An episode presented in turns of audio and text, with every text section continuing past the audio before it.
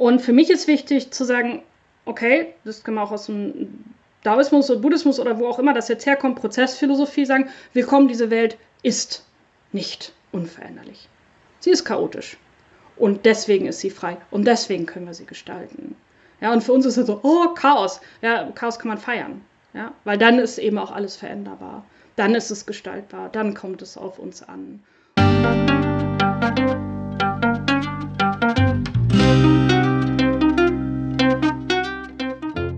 Schön, dass du wieder reinhörst. Ich begrüße dich ganz herzlich bei Ich, Wir alle, dem Podcast und Weggefährten mit Impulsen für Entwicklung. Wir bei Shortcuts laden interessante Personen ein, die uns zu den Themen Selbst, Team und Werteentwicklung inspirieren. Für mehr Informationen zum Podcast und zur aktuellen Folge schau vorbei unter www.ichwiralle.com. In den Shownotes deines Podcast-Players findest du außerdem zusätzliche Infos zum Gast, den Inhalten dieser Folge und zu Shortcuts. Ich bin Martin Permatier und heute präsentiere ich euch ein Gespräch mit Silja Graube. Silja ist Professorin für Ökonomie und Philosophie, Leiterin des Instituts für Ökonomie und Vizepräsidentin der Cusanus Hochschule für Gesellschaftsgestaltung. In ihrer Forschung und Lehre geht es ihr darum, den Mut der Menschen zu fördern, den ureigenen Voraussetzungsboden ihrer wirtschaftlichen Gewohnheiten verstehen zu lernen, um in dieser Tiefe Formen und Möglichkeiten der Neugestaltung offenbar werden zu lassen.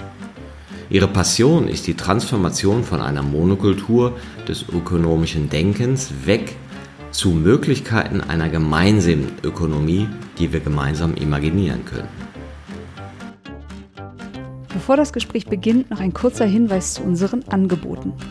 Auf ichwiralle.com slash Angebote findest du unsere aktuellen Workshops und Ausbildungen zu den Themen Selbst, Team und Werteentwicklung. Und jetzt wünsche ich dir ganz viel Inspiration und Freude beim Hören. Audio ab.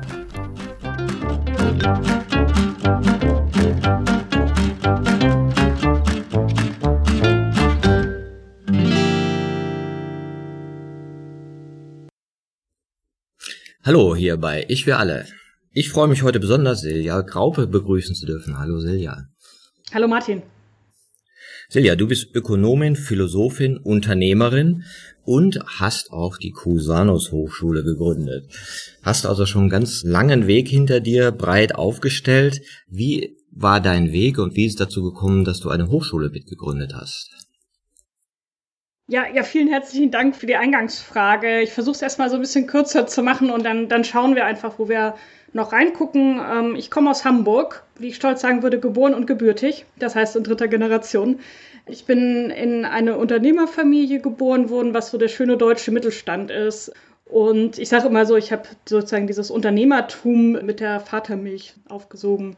Ich habe dann Wirtschaftsingenieurwesen studiert für technische Chemie. Da merkt man jetzt so, ja, eigentlich ich sage so, ich kann dieses Unternehmertum auch weiter im Bereich des Technischen umsetzen und dann hat mich aber die Volkswirtschaftslehre gleich relativ zu Anfang viel mehr beeindruckt. Ich denke so, ich habe dieses, was viele so als Weltretter gehen. So, ja, ich will auf jeden Fall was machen, was irgendwie Welt gestaltet. Und viele Studierende auch heute auf uns zukommen, glaube ich, kommen ganz viele darauf, sagen so, wenn sich was ändern soll, dann in der Wirtschaft. Ja, und wie mein Vater so schön gesagt hat, okay, wenn du jetzt technische Chemie machst, dann kannst du ganz viel Dreck von anderen Leuten wegmachen.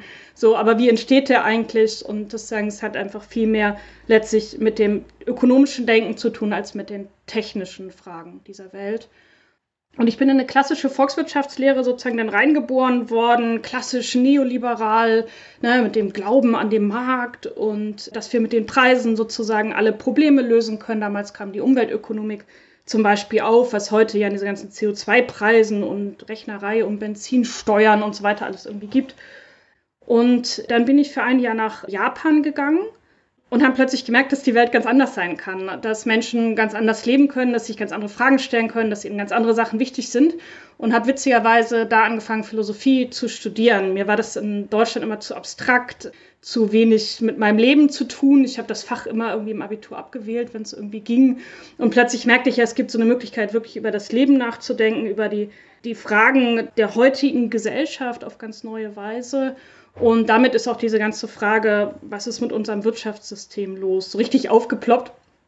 Und dann bin ich zurückgekommen und sage, ja, es geht mir eigentlich gar nicht um Japan oder um andere ferne Länder wie Bhutan, sondern die Frage, was ist eigentlich das, was unser ökonomisches Denken beeinflusst? Warum wird mir das jahrelang als Wahrheit verkauft, als einzigartige Lösung, wenn andere Kulturen ganz anders vorgehen können? So habe ich angefangen, mich ganz stark mit ostasiatischer Philosophie auseinanderzusetzen, die in den letzten 100 oder gut 100 Jahren eine Philosophie geworden ist, sich mit dem Westlichen auseinanderzusetzen, weil all diese Länder sich natürlich mit uns auseinandersetzen müssen, entweder kolonialisiert oder selbst kolonialisiert wie Japan und wirklich so bis an diese Fundamente zu dringen, was ist eigentlich mit unserem Wirtschaftsdenken los. Das habe ich dann sozusagen professionalisiert, damals völlig alleine. Das war zwischen 2000 und 2005. Es hat keinen Menschen interessiert. Und es hat sich dann radikal gewendet. 2009, wo ich auch zum ersten Mal berufen wurde als Professorin, das vielleicht sagen, so Ökonomie und Philosophie, es hat was miteinander zu tun. Und ich glaube, es gibt in dieser Gesellschaft jetzt diese Gespür dafür, nicht die Fähigkeit, aber die Gespür, okay, wir müssen uns ändern. Wir müssen wirklich, wirklich unsere Köpfe ändern. Und darauf habe ich mich sozusagen jahrelang schon spezialisiert gehabt. Und wie alle, die in Deutschland als Forscher und Forscherin sozialisiert werden, denkt man ihm erst so, ja, es sind die Bücher. Man muss Bücher schreiben und ganz tolle Gedanken in die Welt bringen. Und so um 2009, 2010, wo ich viel mit jungen Leuten gearbeitet habe, habe ich gemerkt, nee, es ist die Lehre. Thomas Kuhn hat ja diese ganze Idee des Paradigmenwechsels gebracht und hat auch mal gesagt, Lehre und Wissen und Denken ändert sich durch die Art, wie die junge Generation denkt. Er hatte mal diesen schönen Satz gebracht, Paradigmen ändert man nicht, die sterben aus. Und das ist halt die Aufgabe der Hochschulen. Ne? Also wir kommen an den Hochschulen nicht vorbei. Und darauf können wir nachher noch angehen. Ich denke nicht, dass die heutigen Hochschulen so strukturiert sind, dass sie diese Aufgabe wahrnehmen können. Vor allen Dingen nicht in der Volkswirtschaftslehre. Es ist absolut alles beim Alten. Es ist eine männerdominierte Szene. Es ist eine Monokultur des Denkens, die dort herrscht. Und ja, lange Rede, kurzer Sinn, habe ich dann um 2012, 13 alles zusammengenommen, eben dieses unternehmerische Gehen in der Fähigkeit, auch Organisationen zu gestalten und aufzubauen und gleichzeitig diese Überzeugung, wir müssen die ökonomische Bildung und die universitäre Bildung ändern, damit junge Leute die Chance haben, ganz anders in diese Welt zu gucken und in diese Welt ganz anders zu gestalten. Das ist dann ein ziemlich anstrengendes Projekt ausgeartet, aber die Hochschule gibt's die damals dann gegründet wurde mit Hilfe von vielen anderen Menschen. Ja, und heute gibt es uns seit sechs Jahren. Wow, das war jetzt ein äh, sehr schöner, illustrativer Blick. Ja, und was ich jetzt besonders spannend finde, da möchte ich nochmal nachhaken. Du bist also nach Japan gegangen und hast eine ganz andere Kultur gesehen und dann out of the box, sage ich mal, aus einer anderen Perspektive nochmal auf unser Denken schauen können und auch nochmal sehen können, wie andere das reflektieren. Und das ist ja ganz interessant, wenn wir uns selber wie Fremde sehen. Ja, ich hatte mal so diesen berühmten Kolumbus-Moment, was das angeht, wo wir ja auch immer denken, Kolumbus ist ein Held. Ne? Und dann sagte mir meine Bekannte, naja, was meinst du, wie denn die First Nations über den denken? Und ich dachte so, verrückt, da muss ich über 50 werden, damit mir überhaupt nur dieser Gedanke kommt, dass das von einer anderen Perspektive komplett anders aussieht. Ne? Und ich war ganz fein mit Kolumbus, ist ein Held. Ne? Aber das hat mir nochmal was gezeigt, was auch dieser interkulturelle Blick auslösen kann, wenn wir uns selber von außen sehen. Was war es denn jetzt genau? Jetzt hast du gesagt, ja, die schauen anders auf unsere Wirtschaft, die haben aber auch noch so buddhistische Wurzeln. Was war denn so das, was dir eine neue Qualität gezeigt hat an diesem Blick von außen?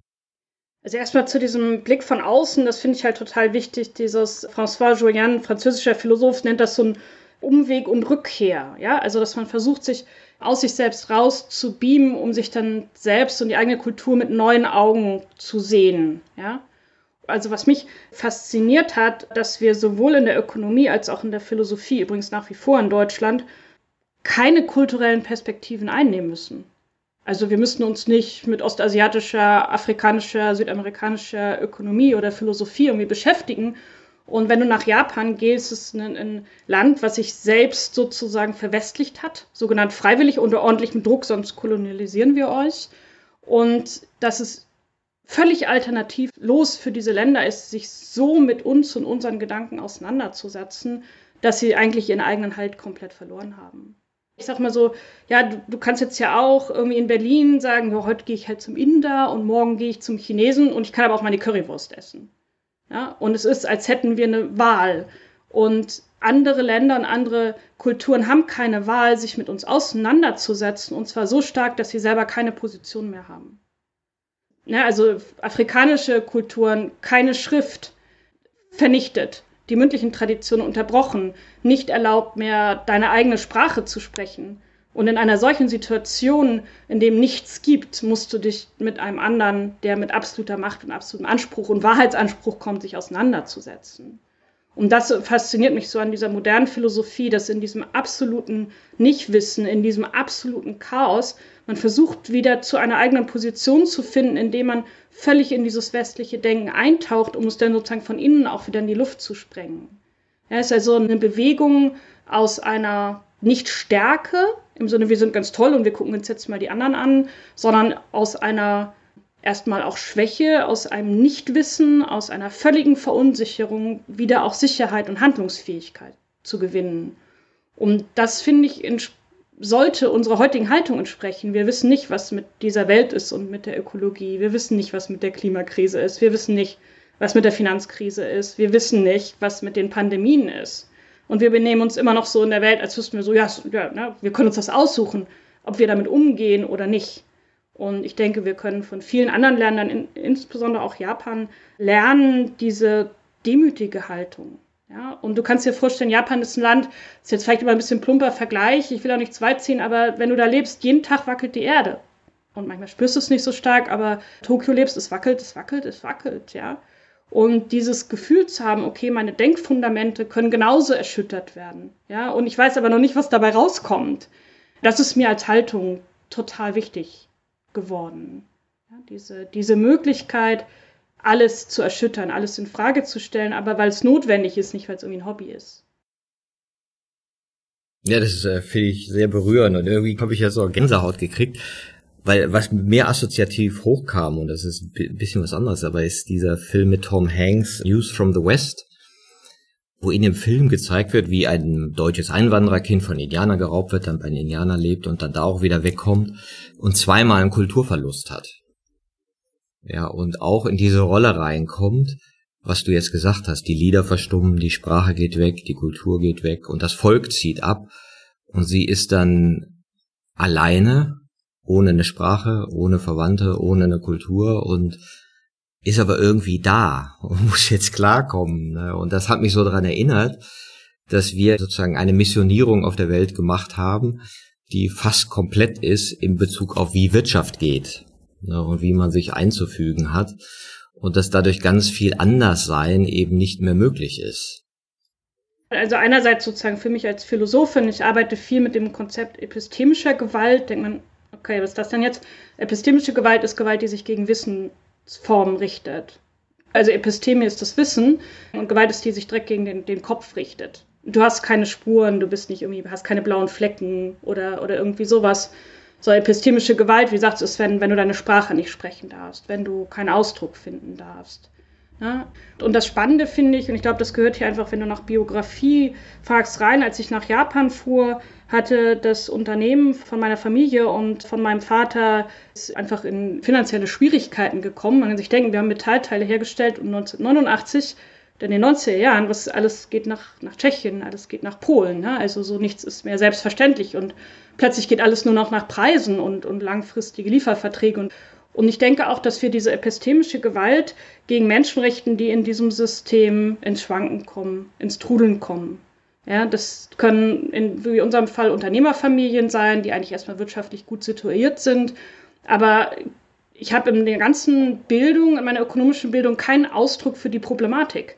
Wie rede ich jetzt mit Banken? Wie gehe ich mit den menschlichen Folgen in der Familie um? was ist mit Juristen, welche Rechte habe ich eigentlich, was können wir machen. Wir haben auch da so eine komplette Schweigekultur, ja, und wir werden überhaupt nicht damit dazu befähigt, als junge Menschen mit wirklich wirtschaftlichen und existenziellen Problemen umzugehen. Du kannst dir vorstellen, du bist in Japan und du gehst halt in den, in den Supermarkt und du kannst noch nicht mehr, mehr Milch finden, weil du die ganzen Zeichen nicht kennst, ja, also so eine komplette Analphabetisierung. Und das ganze Leben ist neu zu organisieren und gleichzeitig diese Grundfrage, was ist mit meiner Familie? Was ist mit uns? Wie können wir uns Hilfe geben? Und wir sind da übrigens sehr erfolgreich rausgekommen. Ne? Das ist jetzt nicht die Geschichte eines kompletten Scheiterns, im Gegenteil, sondern aus einem drohenden Scheitern auch Stärke zu gewinnen und auch als Familie Stärke zu gewinnen. Aber wie gesagt, die Ökonomie und die Bildung, die ich erfahren habe und viele junge Menschen, die heute zu uns kommen, sehen diese Erschütterung und es gibt nichts, keine Hilfe, damit umzugehen. Und das kann nicht weiter sein, dass wir sozusagen immer nur eine Ökonomie der Sieger und der Gewinner und der Nutzen- und Gewinnmaximierer sozusagen haben. Und wenn irgendwas nicht reinpasst, dann ist Schweigen, dann, dann gibt es nichts. Ja, und das ist für mich einfach wichtig, so wo du jetzt gerade sagst, dass sagen so, ja, diese Filme, das ist auch wichtig, eben über andere Länder und andere Kulturen, aber diese Ortlosigkeit erleben wir ja auch in uns selber. Ne? Und die, die Fragwürdigkeit. Und ich denke eben, dass sie gerade zum wirtschaftlichen Leben fundamental dazugehört. Und deswegen ist da auch was zu tun. Wir müssten da auch Fähigkeiten entwickeln, damit umzugehen. Ja, das ist doch ganz schön gesagt, weil oft ist ja so die gängige Idee, wie muss ich sein, um in dieser Welt funktionieren zu können. Ja, also das, das gibt Vorgaben, das ist die Wirtschaft, das ist die Allmacht, die scheinbar richtig ist in ihrer Logik oder erstmal so gesetzt scheint und ich muss jetzt meinen Platz finden. Und ich merke das ja auch, wenn wir Firmen beraten oder Führungsteams, so riesen Glaubenssätze kommen da immer. Ja, und einer davon, etwas verkürzt gesagt, heißt ja immer, das muss sich rechnen. Ja, wir sind ja nicht in Wolkenkuckucksheim, ja, das ist ja alles schön und mit dem schönere Welt haben wollen, aber das muss sich ja rechnen. Und dann frage ich immer, in welcher Währung? Ja, also in welcher Währung messen wir eigentlich was? Und auf was ist Wirtschaft eigentlich optimiert? Sagen wir, hey, wir wollen eine glückliche Welt, wo Menschen sie selber sein können, wo sie sich entfalten können, gemäß ihrer Stärken, gemäß ihrer Talente. Und das machen wir zum Messkriterium? Oder was eigentlich? Ja, mir, mir kommt da gerade sozusagen auf einer höheren Ebene, die mich dann philosophisch total beschäftigt hat, weil dieses Ganze, ob das jetzt Gewinn oder ne, welche Währung, wir denken ja immer in Zielmitteln. Das ist eines der wichtigsten westlichen Instrumente. Ich nehme mal das Beispiel Karl von Clausewitz, ja, preußischer Generalmajor, ne, und der schreibt ja in Vom Kriege, du musst dich halt am Tag vor der Schlacht in dein Feldherrenzelt zurückziehen und dann machst du dir einen Plan. Ja, und am nächsten Tag kommst du halt in die Realität und es geht nur darum, den Plan festzuhalten. Ja, diese Welt ist halt zufällig, sind so Reibungsverluste, ja, aber der ist erfolgreich, der seinen Plan sozusagen gegen die Welt durchführt. Das ist schon, ja, knapp 200 Jahre her, ne? Und wir sind immer noch in diesem, auch die ganze ökonomische Bildung, du machst dir halt erst ein Ziel, wie du sagst, Geld verdienen, dann machst du dir einen Plan und heute gibt es in der rationalen Entscheidungstheorie noch nicht mal einen Unterschied zwischen Plan und Realisierung. Das ganze Leben kommt überhaupt nicht vor. Ja? Und das Herrliche ist jetzt, dass äh, zumindest im Altchinesischen und Altjapanischen, es gab gar kein Schriftzeichen für Ziel. Die haben überhaupt nicht kapiert, um was es geht. In der neueren haben sie jetzt diese Zielscheibe, also so ein Schriftzeichen, das sieht aus wie so eine Zielscheibe mit so einem Punkt drin, haben sie dann irgendwie gewählt. Japanische Philosophen stellen sozusagen gegen diesen Feldherrn so diesen Surfer. Natürlich weißt du um Wellen und so weiter, aber wen, wen willst du denn gewinnen? sondern du kannst halt mit den Gegebenheiten spielen. Du kannst dich da drauf balancieren, du kannst mit einer Welle dich raustragen lassen und manchmal geht es nicht, weil halt Windstille ist und dann geht es auch gar nicht erst surfen. So, ja, also, es ist also diese ganze Sache der Frage der Fruchtbarmachung von Umständen ist ja eine völlig andere Idee als so ein Ziel. Ja? Und es gibt herrliche Dialoge, gerade um Kantianer, ja, die immer wieder mit diesen Japanern diskutiert haben und sagen, nein, nein, und ihr habt bestimmt ein Ziel und das habt ihr nur nicht verstanden und es liegt jetzt an der Übersetzung. Ja, und allein dieses Grundsätzliche zu sagen, nee, wir spielen vielleicht ein unendliches Spiel, ja, wo ich nicht weiß, wo die 800 Meter Ziellinie ist, wo ich nicht weiß, wann 90 Minuten vorbei sind, wo ich gar keinen Sieger bestimmen kann. Und dann leben wir in einer ganz anderen Welt. Und ja, wo du sagst dann diese Fragen so von, ja, natürlich, wir müssen doch irgendwie nach, nach dem Gewinn streben, ja, oder wir müssen noch unsere Rechnung bezahlen und dann laufen wir dem halt irgendwie hinterher. Und das sind so diese Momente, wo man merkt, so jetzt kommt total viel in Bewegung. Ne? So jetzt ist einem so der eigene Boden wirklich mal weggerissen und man kann sehen, was man ja in ganz andere Gefilde auch, auch vorgehen kann. Und interessant ist, wir werden ja gleich noch ein bisschen über die Hochschule sprechen, dass ich Imaginationsübungen mit unseren Erstsemestlern mache und sage, okay, was ist für euch Studium? Und dann sage ich mal, ja, es ist wie so ein Ziellauf, ne? also wie so ein Hürdenlauf oder Hindernislauf. Und sage ich, ja, aber es kann auch so wie Surfen sein oder es kann so sein wie ein Gärtner. Ja? Oder eine Studentin hat mir jetzt gerade geschrieben, naja, das hat mir alles nicht gepasst und für mich ist eigentlich wie eine Weberin zu sein. An dem Gewebe der Gesellschaft zu weben, ja. So, und dann kommen plötzlich ja ganz andere Grundvorstellungen, um was es hier geht. Ja, und das finde ich so, so spannend an interkulturellen Möglichkeiten und dann zu sehen, ja, es ist eigentlich in uns auch. Also wir haben ja auch andere Möglichkeiten, uns was vorzustellen. Ja, das finde ich auch eine sehr schöne Unterscheidung zwischen Ziel und Bewegung, sagtest du gerade. Ne? Und vielleicht haben die Asiaten da auch noch einen stärkeren Ahnenbezug, dass die halt merken, sie sind Teil einer Kette, die hunderte von Ahnengenerationen vorher ja auch schon vorbereitet wurde, sich entwickelt hat und sich permanent verändert wie eine Welle. Und wir sind jetzt auch Teil davon und können jetzt schauen, okay, was möchten wir denn für die Zukunft in Bewegung bringen, ja. Und das finde ich aber auch noch interessant, dass man manchmal ja denkt, ja, wenn ich ein Ziel habe, ja, dann ist konkret, ja, messbare Ziele, nur dann kannst du eine Firma steuern, dann kannst du es optimieren, everything needs a number. Das sind ja so Glaubenssätze, die wir so haben. Aber dass es ja auch sein kann, dass es eine Bewegung oder eine Bewegung, die durchaus eine Richtung hat, aber deren Ausprägung unklar ist, aber wenn wir jetzt zum Beispiel sagen würden, wir wollen eine nachhaltige Wirtschaft oder eine, ein Leben, das mit Natur in Balance stattfinden kann, dann ist ja das, wie das dann im Einzelnen aussieht, sehr offen. Und trotzdem kann die Richtung der Bewegung sehr eindeutig sein und auch sehr stark differenzieren zwischen was ist sinnvoll, was ist nicht sinnvoll. Ja, es ist also total spannend. Wenn du die japanische Zähltradition der Jahre ansiehst, dann ist das immer auf einen Kaiser bezogen. Und wenn der Kaiser stirbt, fängt das wieder von vorne an. Und dann sagt man immer, ja klar, die Japaner haben irgendwie noch so eine Rechnung, die können ja gut rechnen und so, und die rechnen dann das halt immer auf den Zahlenstrahl noch aus. Fakt ist, die haben gar keine Ahnung, wie die zusammenhängen. Ja, also diese Idee, dass es irgendwie, dass etwas Christi Geburt und dann gibt's was um 888 und dann irgendwas um 1232 und so weiter, gibt es gar nicht. Weil es eine diskontinuierliche Zeit ist. Ja, also Zeit sozusagen entsteht aus jeder Situation wieder neu. Also Zeit ist auch, was wir hervorbringen. Wir nehmen uns jetzt Zeit für dieses Gespräch. Die Hörer, Hörer nehmen sich die Zeit und daraus entsteht wieder Welt, wenn man was machen möchte sozusagen. Ja. Und diese Idee, Zeit läuft auf dem Zahlstrahl von links nach rechts, ist übrigens auch bei uns noch nicht ganz so alt, so aber es ist total spannend. Und dass man dann eben sieht, diese ganze Frage der Kreativität, der Gegenwart, wo alles natürlich Vergangene, das sind meine Gewohnheiten, ja, und Ziele projiziere ich ja in die Zukunft, die gibt es ja als solche gar nicht. Und diesen Moment sozusagen auch der Gestaltungsmöglichkeiten zu haben, ja.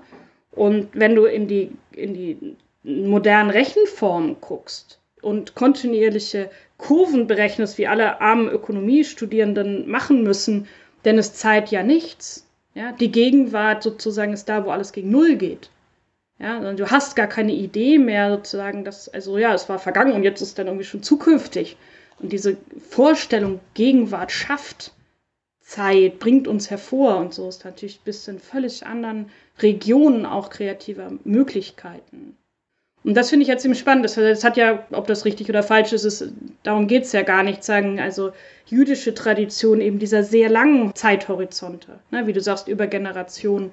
Denn diese Vorstellung gebrochener Zeitvorstellungen, wie jetzt im, im ostasiatischen Raum, diskontinuierlicher Zeiten, ja, und dann halt unsere Zahlen, Zahlenvorstellung von Zeit, die halt von links nach rechts sozusagen läuft. Und das fasziniert mich eben zu sehen, wir arbeiten ja auch viel mit diesem Begriff der Imagination, ja, dass solche Formen der Imagination stehen vor unserem Denken. Sie beeinflussen uns, wie wir denken und wie wir dann handeln.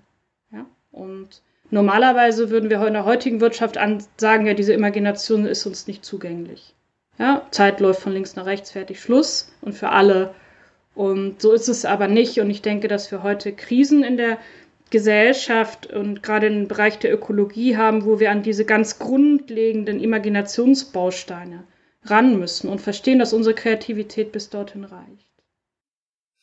Das ist ja auch ganz äh, spannend, dass ihr das dann in eine Lehre gebracht habt und diese Hochschule sich eben auch mit diesen Zielen befasst, grundlegende Erneuerung ökonomischen Denkens wie Handelns zu erlauben und diese Gestaltungsfelder eben adressierbar zu machen, weil wir halt noch in diesen anderen linearen Formen mehr oder weniger geschult werden und denken, ja, das nächste Quartal ist entscheidend und wenn da ein Plus davor steht, ist die Welt in Ordnung. Ja. Und ich finde das so interessant, was du sagst über diese Zeitwahrnehmung, weil wenn wir in uns selber schauen, dann sind wir ja auch nur begrenzt äh, lineare Wesen. Das heißt, so wie ich in mir stattfinde, ist ja auch, ich sag mal, chaotisch. Ja, da können Bilder von vor 20 Jahren auftauchen. Jetzt habe ich vorhin an einen Film gedacht, von vor einem halben Jahr und dann kommt eine andere Assoziation. Das heißt, bei jedem Gespräch tauchen ja die unterschiedlichen Zeitschichten auf und überhaupt gar nicht linear, sondern wir, wir resonieren aus dem ganzen biografischen Körper her. Und das fand ich auch interessant. Das ist eine Sache, neben vielen, die der Hochschule ja auch lehrt und was ja die, die Studenten auch fragt, ist ja, was sie bewegt, was sie in die Welt bringen wollen und ihr richtet ihre Aufmerksamkeit auf ihre Bildungsbiografie, was die eigentlich wie gelernt haben. Ja, das ist total spannend. Wir machen jetzt gerade wieder Aufnahmegespräche zum wiederholten Mal. Wir sprechen mit jedem Studierenden mindestens eine Stunde individuell. Und die reichen uns natürlich auch alle Noten und Zeugnisse ein und so. Aber das Wichtigste für uns ist das Motivationsschreiben. Warum kommst du zu uns? Was hast du gemacht?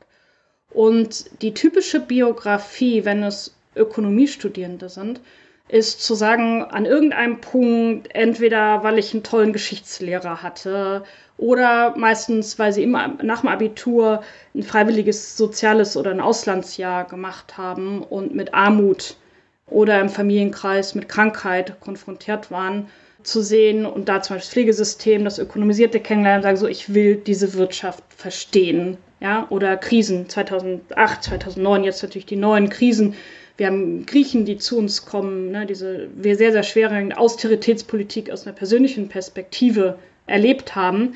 Und dann eben in einen Bachelorstudium kommen, sagen so mit diesem, ja, das Wichtigste in der Welt ist sozusagen Wirtschaft, aber nicht gerade, wie du sagst, ja, cool, wir wollen Geld verdienen, sondern wir wollen was verändern.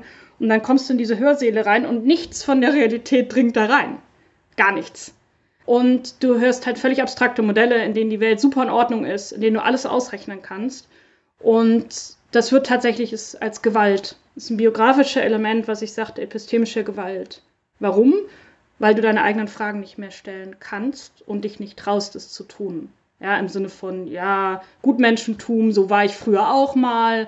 Ja, das kriegen wir später. Lernt erstmal unsere Sprache, bevor ihr mitredet. Also es gibt ja so viele Mechanismen und ich fand es auch in meinem eigenen Studium komisch. Dachte ich, vielleicht bin ich komisch und habe nichts gesagt. Ja, und es ist diese Erfahrung zu schweigen und wie viele dann auch fast unter Tränen sagen, ihre, ihre eigenen Fragen zu verlieren. Ja? Und dann kommt irgendein Moment, wir haben heute das Netzwerk Plurale Ökonomik, was an den meisten deutschen Hochschulen und Universitäten tätig ist, Zusammenschluss von Studierenden, die fangen dann auf der Bettkante an, was zu lesen und sagen, ah nee, es gibt ja doch eigentlich auch eine andere Form der, der Ökonomie. Und dann zu uns zu kommen und zu sagen, ja, ich möchte mich wieder trauen, diese Fragen, die wirklich die Welt bewegen, es ist nicht eine individuelle Nabelschau, das ist ganz, ganz selten der Fall, sondern wirklich zu sagen, okay, was war das jetzt mit der Armut? Ja, was ist das mit der Ungerechtigkeit? Und erstmal eigentlich nur dieses Element von, von Leid, von Zurückweisung artikulieren zu können. So, und dann geht's los und sagen, so jetzt möchte ich positiv, ich möchte ne, das, das und das. Und die andere Seite, wir nehmen auch Nicht-Ökonomen und Ökonominnen auf ins Studium und die studieren Maschinenbau, Physik, Physiotherapie, whatever, Kulturwissenschaften, Sozialwissenschaften, ja, Philosophie und sagen, wir haben uns immer um die Frage der Wirtschaft rumgedrückt. Ja, wir dachten immer, wenn ich jetzt Physiotherapie mache, ich kann direkt Menschen helfen. Ich kann direkt die Windräder bauen, die es braucht für die ökologische Wende. Und dann merken die, sie zerschellen. Die eine sagte jetzt, ich hatte die vor zwei Tagen, sagte, es ist wie eine Wand, gegen die ich laufe. Und ich muss mich dieser Wand jetzt stellen. Sonst komme ich in meinem eigenen Beruf, in meinem eigenen Umfeld nicht weiter. Und diese beiden Stränge sozusagen derjenigen, die Ökonomie studiert haben, aber keine Antworten bekommen haben, sozusagen Teil dieser Mauer geworden sind und das aber gar nicht sein wollen und die anderen, die dagegen laufen, die bringen wir dann zusammen. Ja? Und, und das sind die biografischen Momente, die wir dann reflektieren im ersten Semester, weil ja jeder für uns eine Bildungsbiografie hat. Ja? Und für mich ist ganz wichtig, dass das ja von jedem einzelnen Menschen dieses System, was die eigenen Fragen, was die Praxis, was das Engagement sozusagen systematisch kaputt macht, denkt jeder Einzelne, ich bin halt gerade blöd. Ich hatte gerade den falschen Lehrer. Ich hatte komische Professorinnen. Und zu verstehen, dass es eine systematische Frage ist. Und dieses Element der jungen Leute zu sehen, ich bin nicht schuld. Ne? Es ist nicht mein Fehler, sondern es ist, ich möchte etwas in der Bildung haben, was halt nicht da reingehört, hat was Erschreckendes, weil dann ja liegt es ja nicht nur an mir und darauf sind wir ja gepoolt, wir können ja alles tun. Und gleichzeitig hat es natürlich was unheimlich Befreiendes. Okay, ich bin, bin nicht allein, ich bin nicht verrückt, ja, sondern das System ist halt sozusagen ein bisschen komisch. Und dann gleichzeitig natürlich zu sehen, okay, wie kann man sowas jetzt in Bewegung bringen, also nach vorne Biografien entwerfen. Also wie kann ich jetzt mich auch aus diesem befreien und tatsächlich wissen, was ich möchte, ja, und wie ich mich in zwei, drei Jahren des Studiums an, an unserer Hochschule auch, auch entwickeln möchte als junger Mensch. Ja, das erkenne ich mich herrlich drin wieder. Ja, ich habe Architektur studiert, bin sogar Diplom-Architekt geworden und habe den Beruf aber dann nicht mehr ausgeführt, weil ich auch gesehen habe, in welchen Sachzusammenhängen oder Sachzwängen der stattfindet. Und ich dachte natürlich, hey, ich bin kreativer, ich werde nachher wie Frank Lloyd Wright schöne Häuser entwerfen, alles wunderbar. Ja, und da wurde uns auch am Anfang gesagt, weiß ich auch noch, nur drei Prozent von euch werden wirklich mal Häuser entwerfen, ja, die dann umgesetzt werden. Ich sage, ja gut, da höre ich halt für die drei Prozent. Ja. Und nachher zu sehen, nee, nee, du hast einen Riesenteil gar nicht gesehen. Und das ist genau, was du sagst, diese wirtschaftliche Komponente. Ja, dass das eben auch die Berufe total überformt und mega viel Kreativität rausnimmt, so dass ich dann oft gesehen habe, wie es den Architekten eigentlich ging, bei denen ich dann gejobbt habe als Student. Und da ging es nicht gut. Ja, weil die Bauern haben gestresst, die Handwerker haben gestresst, die waren im Sandwich und es ging die ganze Zeit um Kohle und nicht darum, wie mache ich jetzt das schönste Gebäude, was ja eigentlich ihr Traum war. Ja, und, und diese totale Entfremdung da so zu spüren, und dann habe ich gesagt, nee, das ist nicht mein Feld. Und eine Sache, wir hatten auch noch so Wirtschaftsvorlesungen, wo ich auch so gemerkt habe, oh, jetzt wird's spooky. Dann haben sie uns erklärt, was Opportunitätskosten sind kannte ich nicht das Wort. Also das, sozusagen, was mir entgeht, wenn ich im Park auf der Wiese liege. Ja, weil ich könnte ja in der Zeit ja auch Geld verdienen. Also ist das nicht kostenfrei, auf der Wiese zu liegen. Dann habe ich gemerkt, Martin, wenn du das glaubst, dann bist du kaputt. Dann wirst du wirklich verrückt, wenn du nicht mehr auf der Wiese liegen kannst und einfach nur dein Leben genießen kannst, sondern denkst, dass damit Opportunitätskosten erzeugt werden. Wer hat sich denn das ausgedacht? Das ist ja spooky. Ne? Und dann so zu sehen, ja, das gibt es. Also mit diesen Abstraktionen wird hantiert und die suggerieren uns irgendwie Strukturen, die uns irgendwie Sicherheit geben und, und führen aber auch zu so einer komischen Welt, die von Abstraktionen geprägt ist, die, die nichts mehr mit meinem echten Empfinden des Lebendigseins zu tun haben. Ja, das ganz Gemeine ist ja sozusagen, dass da doch immer so ein Kern von Plausibilität drin ist. Ne? Du, du liegst da auf deiner Wiese, ja, und natürlich könntest du in der Zeit was anderes machen. Und das ganz Gemeine sozusagen an der Ökonomie ist, was sie nie sagen, äh, dass er sagt, hier, das ist sozusagen der Trick. Du hast diese ganze Rechengeschichte, ne? kannst alles ausrechnen und auf den Pfennig genau oder auf den Cent genau. Und die Lebenswelt, wie gesagt, ist nicht deine kreative Welt, sondern was eigentlich erzählt wird, ist, bitte interpretiere, damit du diese ganze Rechnerei kapierst mit diesen Opportunitätskosten. Kann man herrliche Dreiecke übrigens auch zeichnen und irgendwie den ganzen Kram, du wirst dich erinnern. Ist, denk dran, als wäre dein Leben wie im Supermarkt. Das ist die eigentliche Denkaufforderung. Und in dem Moment macht alles Sinn. Ja? Wenn du im Supermarkt stehst und hast 10 Euro in der Tasche, dann musst du, und kannst die ausgeben, willst die Ausgaben, ob du eine Pizza kaufst oder eine Cola oder Müsli. Ja? Du kannst mit all diesen Sachen nichts machen. Fang mal an, im Supermarkt dein Müsli zusammenzubauen. Nimmst du hier Mandeln und dann holst du Rosinen ne, und gießt alles zusammen. Du darfst damit nichts machen.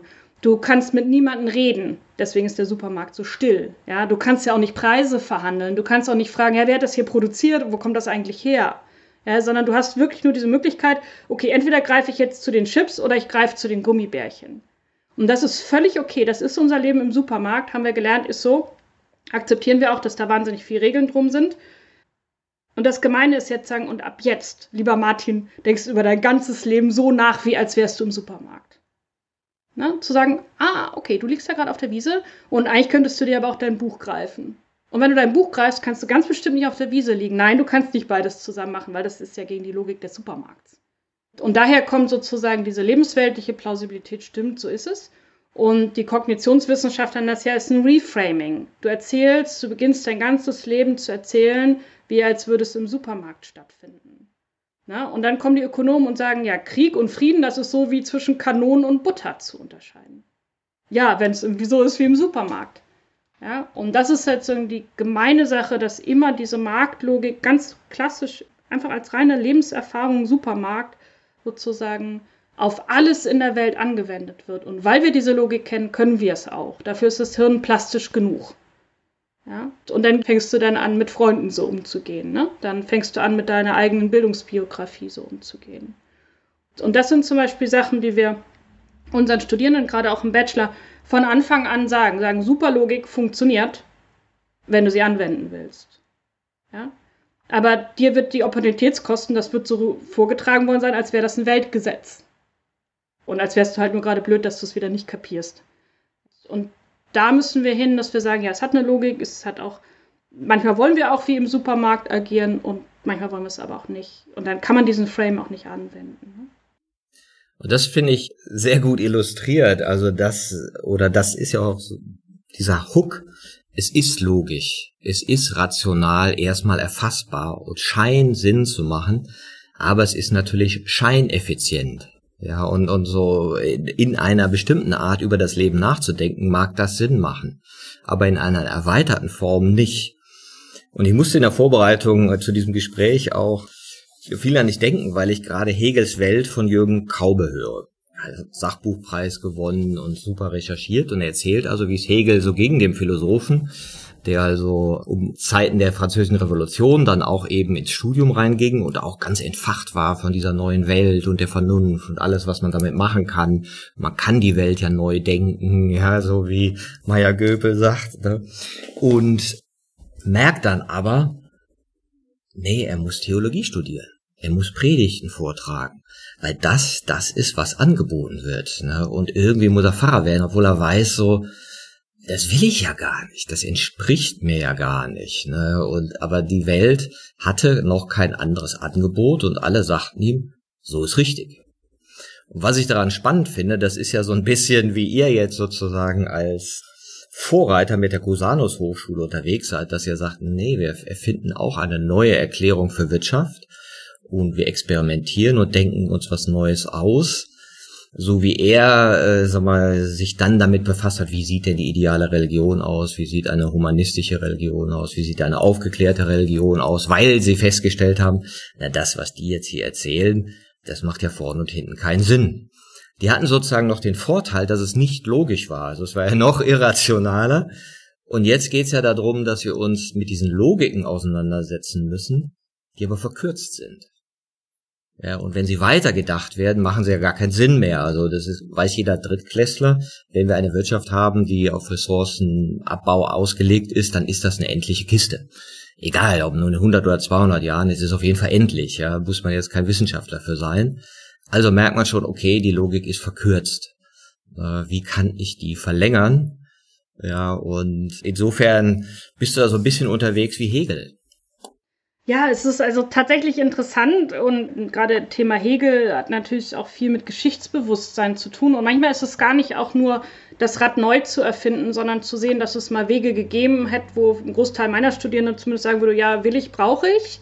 Und dann ist aber so ein großes Verbotsschild errichtet worden, sagen die, da darfst du aber dahin gehen und es geht auch gar nicht und außerdem ist es verboten und das Interessante ist ja, dass unsere Wissenschaft, die heute Wirtschaftswissenschaft oder Ökonomik heißt, ja aus der politischen Ökonomie kommt. Die hieß mal politische Ökonomie. Und was war die politische Ökonomie eigentlich? Zwei Sachen, wo viele sagen, ja, brauchen wir heute. Das eine ist, es war eine gnadenlos praktische Wissenschaft. Es war ein, war ein Handwerk. Eigentlich wurde es als Kunstform sogar bezeichnet. Also es war ein Art. Deswegen Bachelor of Arts. Heute ist ein Bachelor of Science in vielen Bereichen. Das heißt, ne, Kartoffelfäule in Irland, die Leute verhungern, was tun wir? Und wie kriege ich das Wissen, dass die Leute entweder auswandern oder die Kartoffelfäule verschwindet oder da, was weiß ich, Weizen hingeliefert wird? Na, damals noch nicht, vielleicht eher Gerste. Die zweite, dafür hatten die auch alle Lehrstühle, die Erfinder, so wie Adam Smith und so weiter, das ist eine Ethik. Also es ist eine moralische Wissenschaft. Die Frage von Gerechtigkeit, gerechten Preisen, ja, zu sagen, okay, es ist nicht einfach nur die Abarbeitung an Natur, Kartoffeln sind verfault, sondern die Frage, wie wollen wir verteilen? Und wie wollen wir den Kuchen überhaupt backen, bevor er verteilt wird? Und dann kam im 19. Jahrhundert die heutige Ökonomik und hat gesagt, ja, das interessiert uns alles nicht mehr, weil wir wollen eine Wissenschaft haben, die klar und rein ist und deswegen ziehen wir uns aus diesen ganzen Wirren der Welt zurück. Nichts mit Moral, nichts mit Praxis. Wir wollen eine Wissenschaft um ihrer selbst willen haben. Reines Rückzug in einen logischen Geist. Und wenn ich das heute meinen Studierenden sage, dann kann man auch rein rechnen und dann kann man Opportunitätskosten ausrechnen, dann kann man halt alles machen in dieser, in dieser Art von Welt. Und dann sagen meine Studis, ja, aber das wollte ich ja gar nicht ich wollte ja nie eine Wissenschaft um ihre selbst machen. Ich wollte nie einfach nur mit abstrakten Zahlen hantieren. Warum hat mir das keiner gesagt? Und das ist das Fiese, dass wir ja eigentlich plurale Wissenschaften haben, historisch. Ja, und da müssen wir jetzt in der Zukunft noch viel machen. Zum Beispiel Ökologiefragen gab es bei Adam Smith so nicht. Ja, die, die ganze Fragen Gerechtigkeit im Sinne von Gendergerechtigkeit gab es natürlich nicht. Ja, die Fragen von Sklaven, ja, manchmal, manchmal nicht. Also da müssen wir natürlich viel tun. Aber die Grundmotivation zu sagen, ich möchte eine Wissenschaft betreiben, die praktisch ist, die Leuten hilft. Also wie verschwindet dieser Hunger von der Welt? Das wäre die grundsätzliche ökonomische Frage. Ja, und wie schaffen wir das auf eine gerechte Weise? Dafür muss man nicht Wirtschaftswissenschaften neu erfinden. Aber heute haben wir Wissenschaften, du darfst nichts älter zitieren, was fünf Jahre ist. Das ist aber 130, 150 Jahre zurück, dieser Bruch. Ja, und es wird dir so vermittelt, so ist es. So muss es sein. Und es wird dir überhaupt nicht die Frage gestellt, okay, wenn du die Motivation hast, dann kannst du bei uns mitmachen und sonst gehst du bitte an die Cusanus Hochschule für Gesellschaftsgestaltung oder sonst wohin. Und das finde ich eigentlich dieses Schlimme. Es ist gar nicht nur dieser lineare Fortschritt, wie du jetzt von Hegel, also wir müssen was komplett Neues machen, sondern es gibt unendlich viel. Wir haben über andere Kulturen gesprochen, wir haben über andere Fächer gesprochen, wie die Architektur in, in deinem Falle. Wir haben historische Möglichkeiten die Welt hat ja schon so viel. Und dann wird aber gesagt, nee, es gibt nur eine Wahrheit und dann, okay, und sonst musst du dagegen rebellieren und was ganz Neues machen. Ja, wie soll das ein junger Mensch denn heute schaffen? Und deswegen fangen wir an, und das ist auch kognitionswissenschaftlich unterlegt, dass du erstmal die Frage stellen musst, warum möchte ich Wissenschaft betreiben? Wozu soll mein Studium gut sein? Ja? Und wenn du nicht beantwortest, ich möchte einfach gut rechnen können, dann ist eine Wissenschaft, die auf dieser Motivation basiert, einfach die falsche. Ja, sie ist nicht falsch an sich, sondern sie ist falsch für dich. Und damit machen wir immer wieder auch in Einführungsveranstaltungen publik, das, was ich jetzt gerade erzählt habe und so ein bisschen ausgeführt noch. Und dann können die Leute plötzlich eine Entscheidung treffen und sagen, nee, brauche ich ja gar nicht. Wollte ich ja nie. Warum hat mir das niemand gesagt? Es ist immer diese Frage, warum hat mir keiner am ersten Tag des Studiums gesagt, Du kannst dafür, dafür, dafür Wissenschaft machen. Was willst du eigentlich? Und die anderen Sachen musst du natürlich lernen, weil andere Leute wollen ja diese Wissenschaft betreiben. Du musst natürlich eine Wissenschaft verstehen, die nicht deine Motivation hat. Aber dann ist es halt wie was Fremdes. Dann gehst du halt wie ein Museum oder wie ein Zoo. Ja, das hat ja mit dir dann nichts zu tun. Und ja, das kam jetzt gerade, als du das mit Hegel sagtest, dass wir sagen, wir haben doch so unendlich viele Ressourcen in unserer Gesellschaft. Ja, eine Wissenschaft zu finden, die einem auch irgendwo entspricht. Ähm, und es ist nicht das komplett Neubauen, auch wir müssen natürlich erweitern und so weiter, aber es ist ja so unheimlich viel da und wir sind ja überhaupt nicht alleine. Und diese Einsamkeit, die den Menschen vermittelt wird, wenn es nur eine Wahrheit gibt, finde ich einfach unglaublich. Also kann mich auch richtig drüber aufregen. Bildung sollte dafür da sein, sich selber hinterfragen und reflektieren zu können, aber eben dann auch das zu finden, was einem angemessen ist. Das, was man wirklich rausfinden will, das, das was einen bewegt, einen auch beschäftigen darf. Ja, das finde ich auch sehr einleuchtend. Also wenn man überlegt, okay, was hat Hegel denn in der Zeit, Französische Revolution und all dem, was da kam, was haben die denn gelernt? Ja, sie mussten sich eben den gemeinschaftsbestimmten konformistischen Gedanken widersetzen, ja, die einfach Buch, Religion so mit sich brachten. Und jetzt sind wir ja, in, in, was Bildung und Hochschule angeht, in dieser rationalistisch-funktionalen Welt, die eben den Blick nach innen vermeidet. Also da möchtest du halt nicht nach innen schauen, weil alles, was nach innen geht, ist ja potenziell chaotisch, nicht messbar und wird deswegen nicht anerkannt. Und wie du auch sagst, ist ja in uns Menschen dann ja sehr wohl das Innere präsent, aktiv und lebendig. Ja, ich habe Fragen an die Welt, ich will vielleicht aus biografischem Erleben heraus etwas Neues kreieren. Eine neue Wirtschaft, ein neues Gesundheitssystem, mehr Gerechtigkeit in der Welt oder oder. Und das finde ich spannend, dass ihr sagt, okay, wenn wir uns damit wieder in Beziehung setzen oder auch den Studenten ermöglichen, sie in Beziehung zu setzen mit dem, was aus ihnen selbst heraus entsteht, an Wollen für die Welt, dann schaffen wir eine neue Art von Wissen. Und diesen Raum gebt ihr an dieser Hochschule und ich glaube, ihr habt 120 äh, Studenten da. Ja, genau. Tendenz steigend. Ich glaube, ich würde den Punkt, den du gemacht hast, zuspitzen, wenn wir uns die Geschichte der Wissenschaften in 30 Sekunden angucken, im Westen, dann ist es eine Suche nach Sicherheit. Ja, das fängt bei Platon an. Ja, dass wir sagen so, okay, diese Welt, die wirkt irgendwie chaotisch und dahinter muss es irgendwas geben, was ewiglich unveränderlich ist. Das ist die Suche der Wissenschaft. Dann hat man weit weggeguckt. Gott. Da hat man gesagt, nee, in der Materie ist was. Also so, ne, wenn wir den ganzen Schleier von diesem Chaos mal wegnehmen. Und interessanterweise ist das, was heute diese Wissenschaft, wenn du an die rein rationale denkst, ist der Rückzug der Welt der im 19. Jahrhundert. Sagen sie, ah nee, die Welt, oh Gott, das merken wir jetzt schon. Und dann kam ja auch, man merkte das dann schon mit unschärfe Relationen, sagen, nee, also in der Welt, da draußen, in der Materie, da ist nichts. Da ist nichts, ne? Selbst die Gesteine verändern sich, Plattentektonik und so, das ist großer Mist, da ist nichts, ne? Und dann gab es einen Rückzug weg vom Körper in reinen Geist. Das ist heute die heutige Rationalität. Zu sagen, ich baue mir eine Welt, weil in meinem Geist etwas ist, was unveränderlich ist.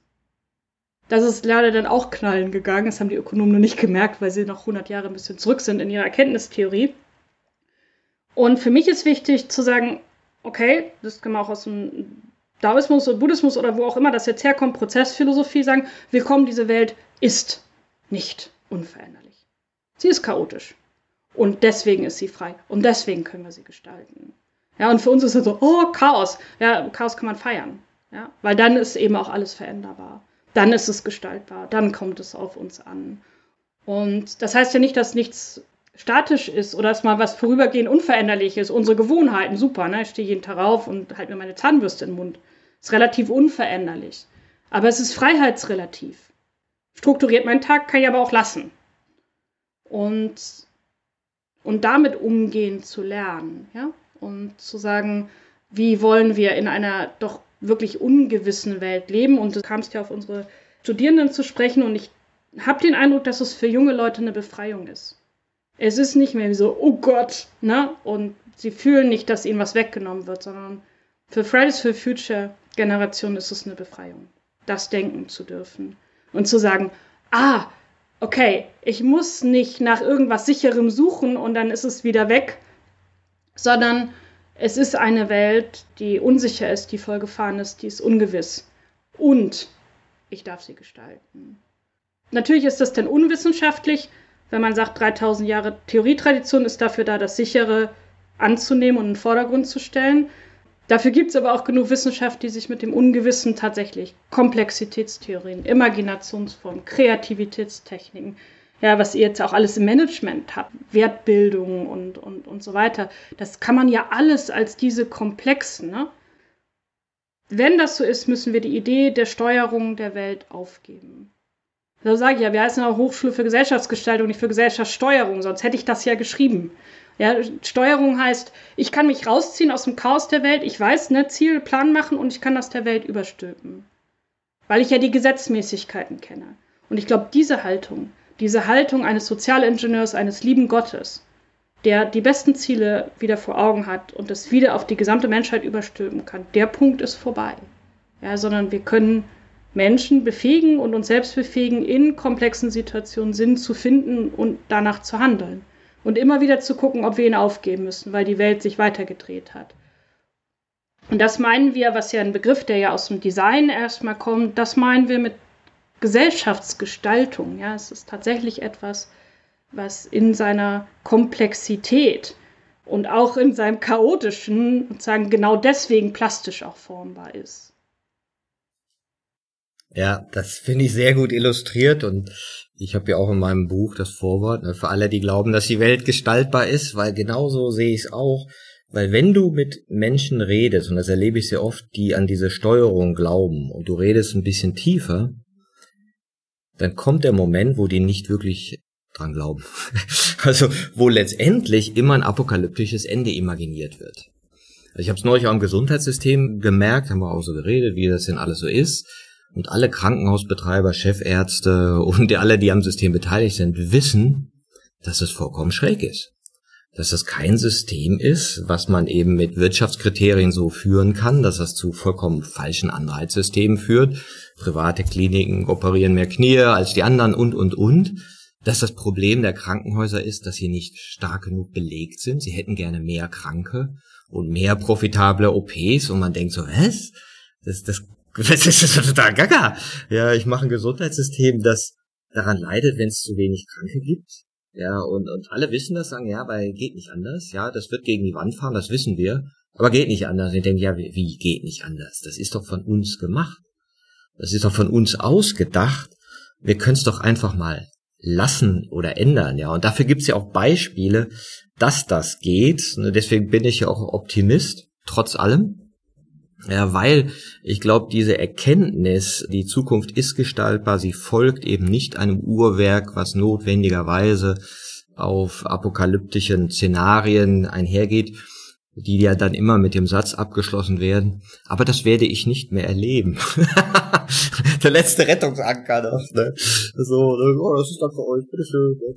Und zu sagen, nee, nee, wir haben die Fakten, wir haben das Wissen, wir haben das können auch letztendlich und auch die Technik, um ganz, ganz viel anders machen zu können.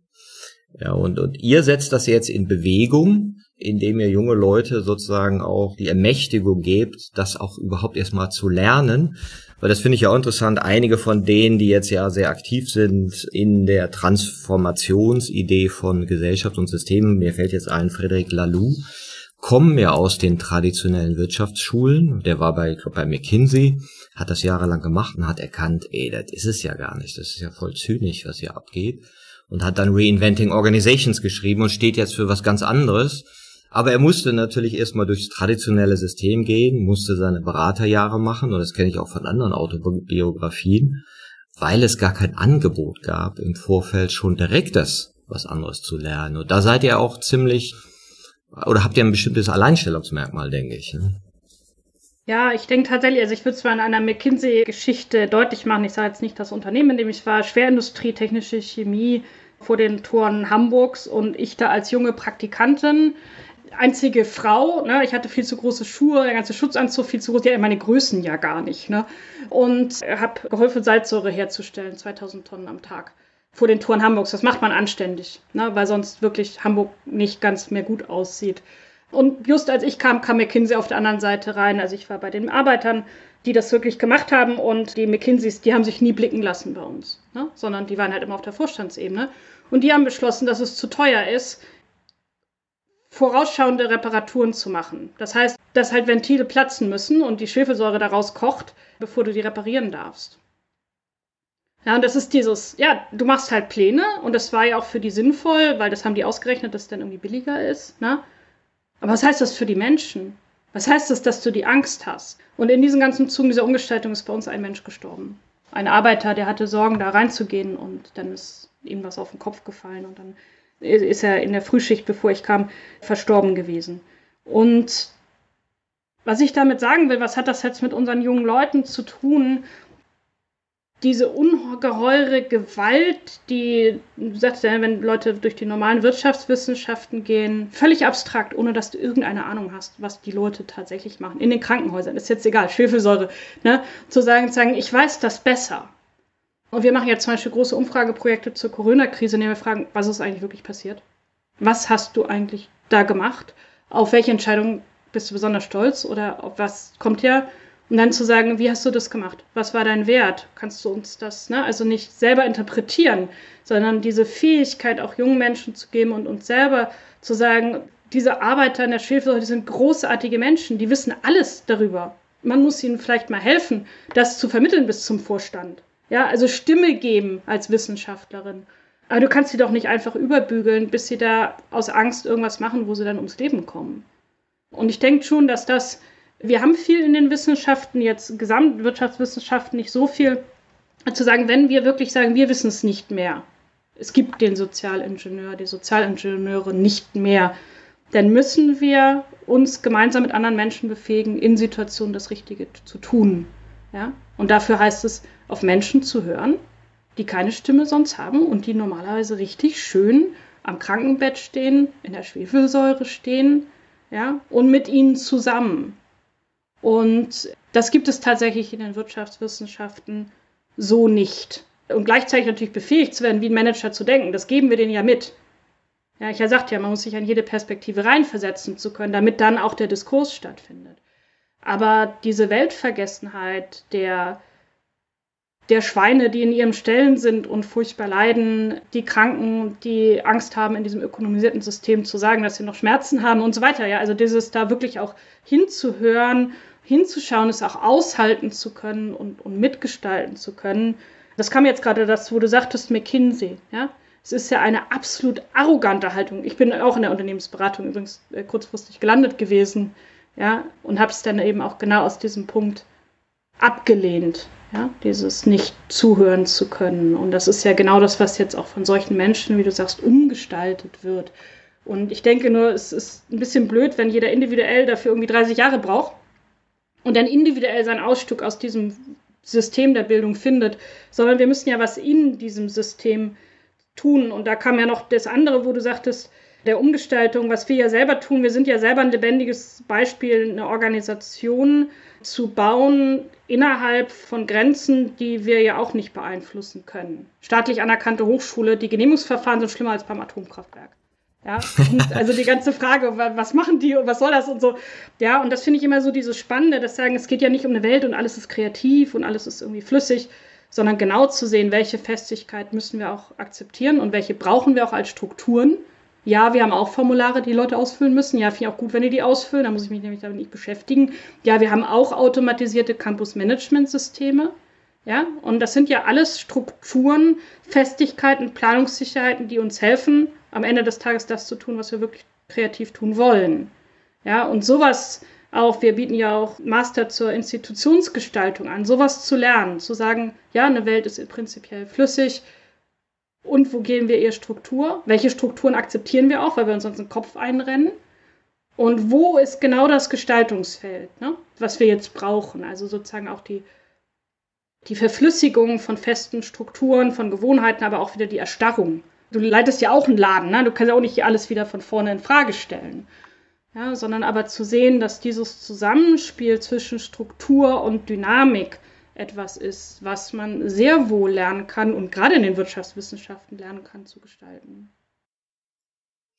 Ja, das ist ein schönes Beispiel und wahrscheinlich spricht das auch die Unternehmerin in dir an. Ja, Hochschule ist ja auch ein Unternehmen, was Geld braucht, was Förderer braucht, was Sponsoren braucht, was auch Gehälter zahlen muss ne? und sich eben in dieser Welt auch bewegt in den asiatischen Kulturen gibt es ja manchmal so diesen Begriff der Bedingtheit. Also wir, wir leben zwar in innerer Freiheit, aber in der Bedingtheit der Welt, du musst essen, atmen, brauchst schöne Luft, sauberes Wasser ne, und am besten noch ein paar Freunde und Menschen, die dich gern haben, dann hast du mehr innere Freiheit, als wenn das alles nicht gegeben ist. Und diese Bedingtheit können wir ja auch nur erstmal erkennen, teilweise darüber erschrecken und dann aber auch zu sagen, wie du, wie du meinst, wo sind die Gestaltungsräume, wo sind die Hebel, wo Räume für etwas Neues geschaffen werden können, was wir ausprobieren. Also in dem Alten das Neue zu schaffen, so muss ich auch wieder an Hegel denken, der natürlich da in seiner Klosteruniversität war und irgendwelche Predigt gehalten hat und seine Gedanken waren natürlich irgendwie mit der Freiheit der Vernunft beschäftigt.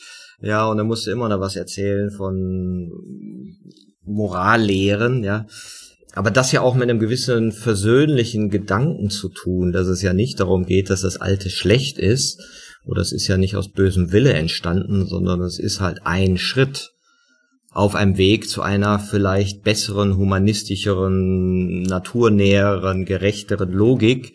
Ich habe neulich auch mit Müller-Christ gesprochen, der Professor in Bremen, der auch sagte, nee, er glaubt nicht, dass der Kapitalismus weggeht. Er wird halt sich anders ausrichten. Ja, also dieses Handeln tätig sein und, und Gewinn machen ist an sich ein positiver Trieb, ja, der durchaus kreativ gesteuert werden kann, wenn er denn in anderen ähm, Rahmenbedingungen stattfindet oder wie du sagst, in anderen Strukturen. Ne? Ja, das ist ja immer auch das Interessante, dass man sagt, so, ja, der Kapitalismus, so als wäre es eine Linie und entweder ist es da drüber oder da drunter. Ich würde ihm ein bisschen widersprechen, dass ich sage, bestimmte Sachen der kapitalistischen Struktur müssen verschwinden. Beispiel abstrakte Eigentumsformen, wo es gar nicht darum geht, ob man mit Eigentum was anfangen kann. Ne? Also dieses ganz Abstrakte, was denn Geld ist. Und, und das andere ist eben dieses, das hattest du ja schon bei diesen Opportunitätskosten gesagt, diese Supermarktlogik. Und du hast ja auch angesprochen, dass wir diese Hochschule ja finanzieren müssen. Wir müssen ja Löhne und Gehälter zahlen und die zahlen wir auch nicht in Erdbeeren und Kartoffeln. Ja, so, das ist richtig. Und die Besonderheit ist bei uns, dass der Staat uns zwar anerkannt hat, gesagt, aber das machen wir nur, wenn wir, wenn ja kein Geld wollt.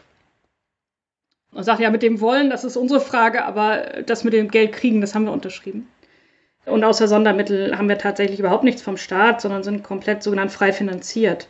Und auf der Studierendenseite sagen wir ganz bewusst, wir erheben keine Studiengebühren, aber wir erheben Studienbeiträge. Die Studierenden kriegen nicht, es kostet im 400 Euro im Monat, wenn du kein Stipendium hast. Und dafür kriegen die nicht ein Bündel, das wäre ja Kapitalismus, ne? also das ist so ein Bündel definierter Bildungseinheiten, gemessen in Kompetenzen, PISA-Punkten, Bologna-Punkten, keine Ahnung was, ja. Und die schiebst du so rüber, das wäre der klassische Supermarkttausch. Ne? Und dann sagen die, na, ich kaufe doch lieber Chips und Gummibärchen, sondern sagen, mit euren 400 Euro tragt ihr dazu bei, dass es diese Hochschule als Bildungsort geben kann.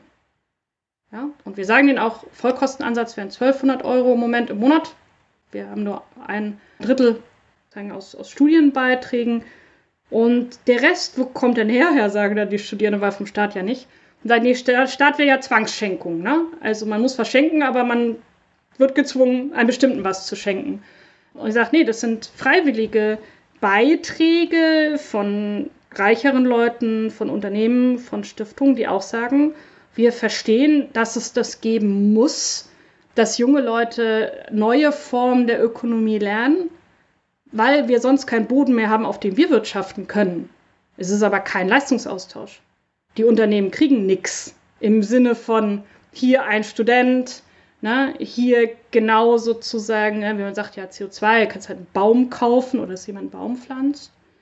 Und diese Illusion des Kapitalismus, dass wir zwischen uns sozusagen fest definierte Pakete wie halt eine Chipstüte hin und her schieben können und dafür Geld, also ein abstraktes im Gegenzug haben, was selber keinen Wert hat, sondern alles nur Mist, das muss gehen.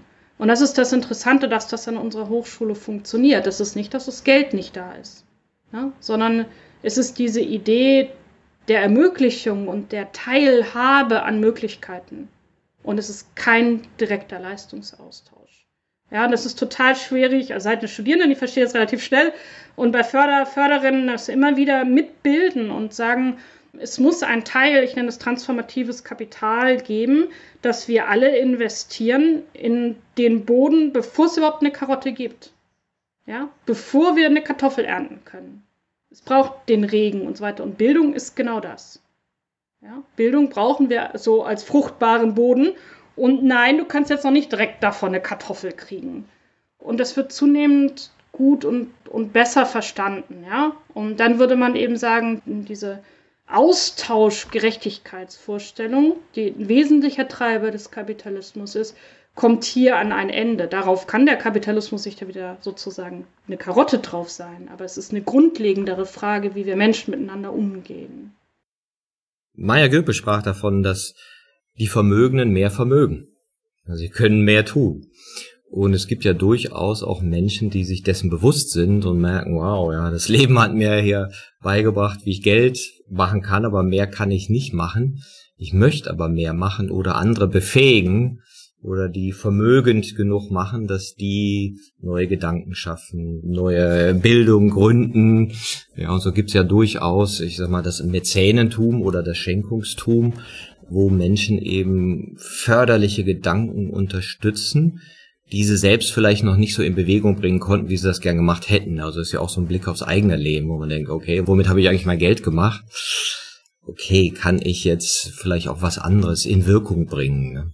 Ja, das ist halt schon das Interessante, würde ich mal ja auch so ein bisschen ähm, nicht widersprechen, aber es ist ja nur eine bestimmte Art von Vermögen und wir haben ja heute eine große Generation, die sogenannte Next Gen, die haben gar nichts gemacht für das Vermögen. Die vermögen ja nichts, weil sie es einfach nur wie meine Oma gesagt hätte, in richtigen Schornstein gefallen sind. Ne? Und das zu sehen und das auch für unsere Studierenden, weil ich meine, viele werden ja auch eine NGO dann leiten und so weiter, dass wenn ich Fundraising mache, ich bin keine Bettlerin, sondern ich bin ja die Reiche, weil ich habe unendlich Ideen. ich kann unendlich viel gestalten mit dieser Hochschule. Wir können diese ganze Bildung nehmen und andere Hochschulen dazu bringen, das zu übernehmen. Wir können neue Studiengänge machen. Ne? Wir können irgendwie Forschungsprojekte machen. Also etwas Vermögenderes als eine Hochschule dieser Art gibt es ja gar nicht. Und gleichzeitig erlebe ich auf der anderen Seite, wo Leute Geld haben und dann aber auch wirklich in diesen Gesprächen sagen, wie du es schon vermutet hast, ich kann ja gar nichts außer Geld machen. Ich kann ja gar noch nicht mal die Vision entwickeln, was es sein sollte. Ja? Und auch hier wieder zeigen, es ist keine Austauschgerechtigkeit, sondern es ist dieses Beitragen, ja, und auch diesen Menschen mit Geldvermögen zu ermöglichen, an anderen Vermögensqualitäten teilzuhaben. Und nicht zu sagen, ja, ich nehme einfach nur dein Geld und, ne, also im Sinne von Ablasshandel oder so, sondern über die ganzen Distinktionen, die wir haben von Reich, Arm, links, rechts und Vermögen, nicht Vermögen zu sehen, es geht eben um diese genuine Frage der, der Teilhabe. Ja? Und das finde ich eben auch so schwierig im Fundraising-Bereich, dass viele, die kein Geld haben, sich automatisch reicheren gegenüber als Bittsteller, als Bettler sozusagen sehen. Und diesen Dialog auf Augenhöhe zu führen, sagen, ja, ich, ich habe was zu bieten, du hast was zu bieten. Ja, und wo ist die Vision, die wir gemeinsam machen wollen? Das scheint mir unheimlich wichtig zu sein. Ja, also auch die Angst vor Geldgeber, Geldgeberinnen zu verlieren. Ja, ja, das sind ja sozusagen die Wurzel von feudalem Denken. Wenn man uns unsere Wirtschaft so anguckt, klar, da gibt's den Geldadel, ne, und dann gibt's die, die dem Geldadel dienen, ja, und denen erlauben, dass halt die Profite größer werden und so weiter. Und irgendwie halten wir das für normal. Auch jedes Unternehmen ist mehr oder weniger so aufgebaut, ja, dass die, die oben sind, mehr kriegen ja, nicht zehnmal so viel oder zwanzigmal so viel, sondern tausendmal so viel und Sonderrechte und und und. Ähm, und das halten wir für normal, dass das so sein müsste. Und das denke ich auch, das sind so Rückstände von eben letztendlich feudalen Gesellschaften, von dieser Art von Denken, was irgendwie noch so mitgenommen worden ist als Gewohnheit und was natürlich ganz anders gesehen werden kann. Und das finde ich auch spannend an euch, weil ihr imaginiert ja auch neue Arten von Ökonomie. Und das ist ja erstmal ein schönes, schönes Wort, weil ich dann ja auch merke, das Neue ist halt neu. Und oft denken wir, ja, wir nehmen das Alte, machen wir CO2-Preis dran, dann machen wir ein bisschen Nachhaltigkeit, ändern die Gesetze und dann ist anders. Ja, und dann zu merken, ja, das ist wie so ein Benziner zum Elektroauto, irgendwie ist anders, aber gelöst haben wir noch nix. Und was macht ihr denn, wenn ihr diese Imagination macht, also dieses wirklich Neue zu denken und zu fühlen? Wenn du erlaubst, ich versuche es gerade mal ein bisschen philosophisch zu sagen. Wie gesagt, dass wir versucht hatten, mit dieser Rationalität in so ein Reich des reinen Denkens zurückzuziehen, was nichts mehr mit der Welt sozusagen zu tun hat, was völlig abstrakt ist und nicht von deinem Leben und meinem Leben. Wenn du rechnest, ich rechne, müsste eigentlich das Gleiche bei rauskommen. So. Und heute ist schon klar, dass wir dafür ganz bestimmte Vorstellungen, logische Vorstellungen und so weiter, man nennt das eben das Imaginäre, also bestimmte Vorstellungsbilder. Ja, und du siehst es auch bei allen einfachen Antworten im Bereich von Verschwörungsmythen und so weiter. Man nennt das Stereotype. Ne? Also man braucht, um solche Denkweisen, einfache, erfahrungsungebundene, vom Chaos der Welt weg, du brauchst halt bestimmte Frames, Bilder, Stereotypen, auf denen das ist, Annahmen, wie die Welt ist. Und diese Stereotypen sind von Erfahrungen völlig abgekoppelt. Ja, also wenn du die Erfahrung hast, es kommt dir halt jemand mit einem langen weißen Gewand entgegen und im Bad, das ist ein Islamist, du läufst weg, holst die Polizei, wie auch immer, du wirst ihm ja nie begegnen. Du wirst gar nicht merken, ob der wirklich einer ist oder was völlig an Sick oder was auch immer irgendwie passiert. Ne?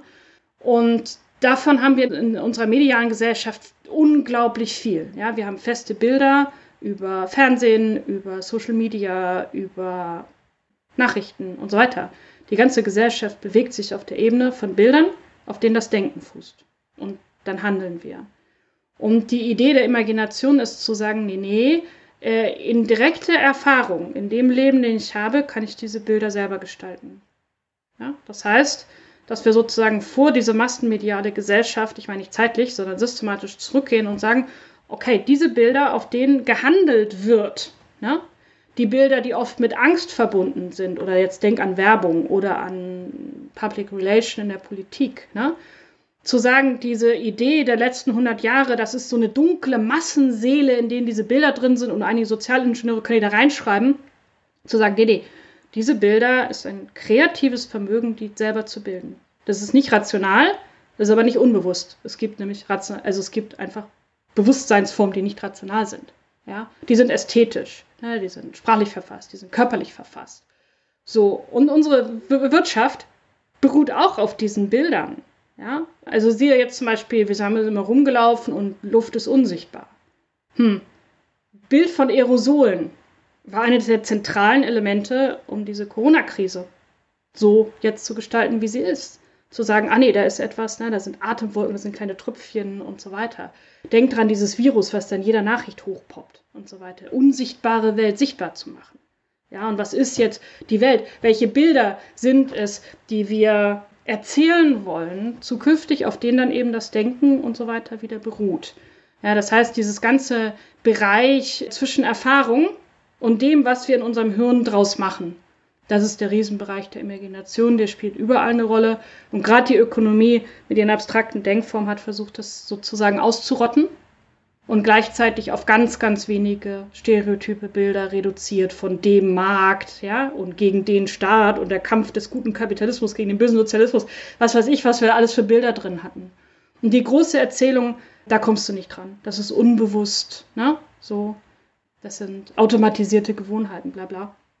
Und Zukunftsgestaltung, deswegen haben wir einen Masterstudiengang, der zum Herbst hat, Ökonomie, Imagination, Zukunftsgestaltung. Zukunftsgestaltung sind sich heute viele Forscher und Forscherinnen einig, entsteht, weil es ja noch nichts ist, was es gibt, im Bereich des Imaginären. Zukunft ist per se Imagination, weil sonst wäre es ja da. Wie du sagst, das Neue. Ne? So, man kann natürlich imaginieren, dass wir immer das Gleiche machen. Meine Zahnbürste wieder in den Mund, nächsten Morgen, übernächsten Morgen und so weiter. Ne? Das kann auch Realität werden dadurch. Aber Zukunft ist immer imaginiert und auch das UNESCO-Projekt zu Future Literacy spricht davon, wenn wir zukunftsgebildet sozusagen werden wollen, müssen wir verstehen, welche Bilder von Zukunft wir immer wieder, immer wieder projizieren. Ja? Und die sozusagen zu brechen, da aufzugehen und zu gucken, was sind und wie wird Wirtschaft immer wieder neu erzählt, damit wir uns auf eine bestimmte Weise in der Zukunft benehmen, sozusagen. Und das hat mit Werbung zu tun, natürlich, das ist einer der Brassen, aber auch der wirtschaftspolitischen Geschichtenerzählerei, ja, mit den unternehmerischen Geschichten. Und ich halte das für eines der wichtigsten kreativen Projekte der Gegenwart. Zu sagen, da wieder Bewusstseinsformen reinzubringen mit Kunst, ne, mit ästhetischen Ausdrucksformen, mit Narrationen, ne, mit diesem allen zu verbinden. Ja, und es ist sozusagen, man kann sagen, es ist die, die tektonischen Kräfte der Gesellschaft, der Veränderung sind eben in diesem sehr tiefliegenden Bereich der, der Flüssigkeit unserer Vorstellungswelten. Ja, und da, da reinzugehen. Ja, das ist ja das, was man dann vielleicht auch Konstruktbewusstsein nennt. Das heißt, wir sehen, wie wir eigentlich die Vorstellung von unserer Welt konstruiert haben und denen dann nachlaufen. Ja, es muss sich rechnen und so und merken jetzt so, okay, die Geschichte scheint ja nicht so ganz hinzuhauen, ja, an verschiedenen Stellen. Wie können wir denn da neue Erzählungen finden für uns und neue Bilder und das finde ich auch gut, dass du das so kombinierst. Ich sag mal mit, mit Ästhetik oder Ethik, ja, das ethische Wir, wo wir uns irgendwie drauf beziehen können. Ich sagte mir neulich auch einer meiner Gäste, oh, ich habe mir deine Podcast angehört, vollkommen abgehobenes Zeug, ja, ist ja Blasensprache, versteht ja keiner. Und selbst wenn wir uns jetzt hier neue Bilder ausdenken, du musst den einfachen Menschen auf der Straße erreichen mit den Bildern weil der hat halt ganz andere Vorstellungen und nimmt das Leben halt aus seiner Bedingtheit wahr. Und das ist zu abgehoben, was ihr da macht. Ne? Und bezog sich dann eben auch auf den, ich glaube, auf den Podcast mit Maya. Und dann dachte ich so, ja, okay, ne, vielleicht habe ich jetzt hier den, nicht den Anspruch, alle zu erreichen, weil wir ja ein Nischen-Podcast sind, aber ich habe den Punkt verstanden, dass es natürlich elitär sein kann, ja, und dann finden wir das super, dass wir eine neue Wirtschaftsidee haben. Aber irgendwie muss es ja auch in die Breite kommen. Beforscht ihr das auch oder schaut ihr da auch? Wie, wie können solche Erzählungen oder imaginären Vorstellungen in die Breite kommen? Oder seht ihr euch da erst auch noch als Nischenlabor? Nee, es ist diese Imagination stehen philosophisch gesprochen zwischen Erfahrung und Denken. Ähm, und die Erfahrung ist ja erstmal die Erfahrung von, von jedem Menschen. Und das Problem ist ja, dass Menschen ganz viel Erfahrung machen, aber damit nicht durchkommen. Beispiel bringe ich mal aus der Friedensforschung, der Konflikt Israel und Palästina. Ne? Und jeder hat Stereotypen und das von dem anderen. Wenn aber wirklich Israelis und Palästinenser zusammenarbeiten und zum Beispiel Dinge reparieren, Reparaturcafés, dann ist ja die Erfahrung, hat dann ja plötzlich andere Bilder. Ah, okay, so sind die. Ganz, ne? Also man schmilzt aufgrund von Begegnungs- und Erfahrungsorten diese Stereotype, die auch von Politik und so weiter lanciert werden, um. Ja? Und wenn man dann dem nächsten begegnet, sage ich, aber mein Freund ist zumindest anders. Ja, das heißt eben genau nicht dieses Abgehobene und auch nicht zu meinen, man kann über Werbung jetzt den Leuten da die Bilder in den Kopf schießen. Das ist die Idee der politischen Propaganda. Ja, also den Menschen sozusagen unbewusst ihre Bilder zu manipulieren, sondern tatsächlich zu sehen, was ist, was ist eigentlich los? Also was sind die Bilder von den Menschen in den Krankenhäusern? Was ist das, was die Krankenschwestern als Bild zum Beispiel jetzt, das ist das, was wir zum Beispiel im Moment untersuchen, an Menschlichkeit gewonnen haben? Was sind die Erzählungen, die sie teilen würden über den Erfolg und den Misserfolg ihrer Arbeit? Was sind das für Bilder, die sie haben? Was sind das für Geschichten, die sie teilen? Um die auch zum Beispiel zur Politik zu spiegeln. Ja? Und zu sagen, es ist ja total toll, dass ihr euch abgefahren ökonomisiertes Zeug da habt und eure Milliardenmasken-Deals. Wisst ihr eigentlich, was da passiert ist? Ja? Wisst ihr, was die Krankenschwester wirklich gerne teilen würde? Wissen wir, also wir machen zum Beispiel großvolumige Fragen Einmal unternehmerische Entscheidungen, aber auch Entscheidungen eben on the ground im Pflegepersonal, um zu sehen, was wird, was erzählen sich Freunde, was erzählen sich gute Geschäftspartner. Ja, was ist sozusagen die Narration der Krise, die auf Lagerfeuerebene entsteht? Aber weil Lagerfeuer nie skaliert werden, wissen wir eigentlich gar nicht, was los ist. Und was sind die Strukturen dieser Erzählung? Welche Werte stecken dahinter? Ja, und sowas jetzt sozusagen zu skalieren, um dann auch Entscheidungsträgern, Entscheidungsträgern zu sagen, wisst ihr eigentlich, um was es hier tatsächlich geht? Ja, also es geht gerade nicht darum, jetzt im Kämmerlein, dass ich mir Bilder ausdenke und sage, jetzt müssen alle bitte diese Bilder haben, damit sie meinen Mercedes kaufen. Ne? Nackte Frau zeigen hilft immer so, oder heute nicht mehr bei allen, aber doch bei der Zielgruppe, sondern zu sagen, welche Erfahrungen zum Beispiel mit Klimawandel und was hilft auch in einer Erfahrung damit tatsächlich umzugehen, das sind eher diese Arbeitsformen, die, die daraus entstehen können. Und das andere große Bereich der Forschung ist eben, wie schon Propagandaforscher weit im letzten Jahrhundert gesagt haben, wie zeigen wir das Unsichtbare? Weil unsere Gesellschaft ist ja so komplex, dass manche Dinge sozusagen nur statistisch da sind. Ja, also wie geben wir, also Mikroplastik, ja, war ja nie, sieht man nicht, ist klein, winzig klein und Plastik in den Meeren sehen wir auch nicht, wir, sehen, wir schwimmen ja auch gar nicht im Meer, wir schwimmen im Swimmingpool, so, ne? Ich weiß nicht, ob du dieses eine Bild erinnerst, wo dieses Seepferdchen sich an so einen Ohrpuler, sag ich immer, an diesen Q-Tip klammert. Ja, also so ein Seepferdchen, ja, und es ist so völlig klar, okay, es klammert sich eigentlich an, an Korallen oder an Algen. Und es nutzt jetzt diesen Plastik so völlig selbstverständlich. Ja, und da ist irgendwie so klar, okay, diese Realität dieser Tiere, ja, und es war jetzt kein Bild, dass sich das in Plastik verstrickt und erstmal stirbt oder so, sondern es war eine der großen Bilder eines Fotografen, wo alles verdichtet worden ist, wie sich ein gesamtes Ökosystem verändert, dass sie selbstverständlich unsere menschlichen Schrott, den wir gar nicht brauchen, können wir aus Pappe machen, ne, sozusagen für hunderte von Jahren Teil einer Seepferdchenwelt wird. Ja? Und sozusagen, und daran sieht man so, dass dieses Seepferdchen, das hat tausendmal mehr gebracht als alle Artikel und darfst nicht da Plastik reinkippen und, und so weiter. So, ne? Was sind jetzt die Bilder, wenn du sagst, okay, ich fliege nach Mallorca? Was sind die Bilder, die wir noch für zehn Jahre hatten, Sonne, Strand und Meer? Eine nächste Generation sagt, nach Mallorca fliegen, der Busch in Australien brennt. Es werden Bilder anders verbunden, ja? Und da ist ja eine Entscheidung drin. Ja, man kann das auch unbewusst alles machen, aber die große Entscheidung, wie verknüpfen wir Bilder einer Flugreise? Sehen wir noch die Kataloge Sonne, Strand, Meer? Das ist das, was TUI und, und Altours seit zig Jahren in, in das deutsche kollektive Gedächtnis gebrannt haben? Oder ist es was anderes? Ja, was ich besonders interessant fand, ist diese Idee des Austausches, weil das ist auch, was wir in unseren Prozessen immer sagen. Der Wandel kommt als Bewegung über die informalen Strukturen.